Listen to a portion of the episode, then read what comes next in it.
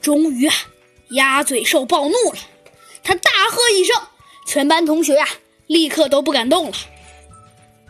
过了一会儿，鸭嘴兽消了消气，说道：“豪猪老师，我找你有事儿，啊，其他人自由活动。”就在这时，小猴子警长叫道：“老师，我们我们还没有还没有吃中午饭呢！”啊啊啊啊哦哦哦哦哦！鸭嘴兽啊，好像想起来似的，说道：“嗯，那那你赶紧去让……啊，不对，我都急糊涂了。嗯，对对对，那个厨师已经把饭准备好了，你们去拿吧。”说着呀，就气鼓鼓的。一下子拉住了豪猪先生的手，便把豪猪先生给硬生生的拉出了门外。然后啊，鸭嘴兽大喝一声：“我告诉你，你！”但是鸭嘴兽啊，突然发现好像自己忘关门了，他赶紧把门用力的关上，说：“嗯，我告诉你，你！”鸭嘴兽啊的声音瞬间变小了。只见呢，同学们排着队去拿饭了。小白虎大帝啊，属于个头最大的，他呀身强力壮，一下子就把两个人挤到了一边去，站到了最前面。他说道：“啊，我告诉你们，你们现在反正老师已经走了，这里就是我的地盘。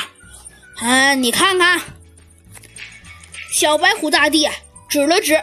斑马经理，也就是小斑，小斑呐，立刻跑上前去说道：“啊，哎，哎，哎，哎，哎，大王，哎，这这这不对，呃，呵，白虎大帝也，笑了笑说道：‘你不用叫我大王，叫我好朋友就行了。’哦哦，对，好朋友，呃，这里这里有三种饭，一种是素的，一种是肉的，一种还是一种是，一种是。”一种是，一种是，呃，一种是，呃，杂食的，啊，那小八，你说你要哪一种啊？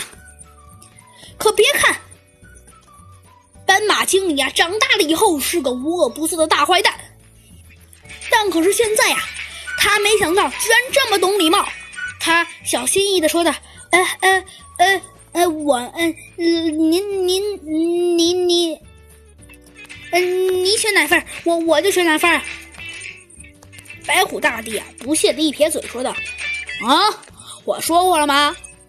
那那那那那那那我就选我我我我选我选杂杂杂杂杂食。”哦，白虎大帝啊，双眼用力一瞪，吓得呀，小班连连往后退，最后啊，一个脚跟没站稳，就一屁股坐在了地上啊。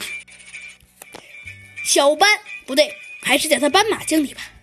小时候的斑马经理啊，往后连连倒退，哆哆嗦嗦的问：“呃呃呃，拜拜拜拜拜拜拜拜拜拜拜，呃老了呃朋朋朋朋友，你你你你你你你你你你你你怎么了？没想到啊，白虎大帝的反应，让小时候的斑马经理啊再次大吃了一惊。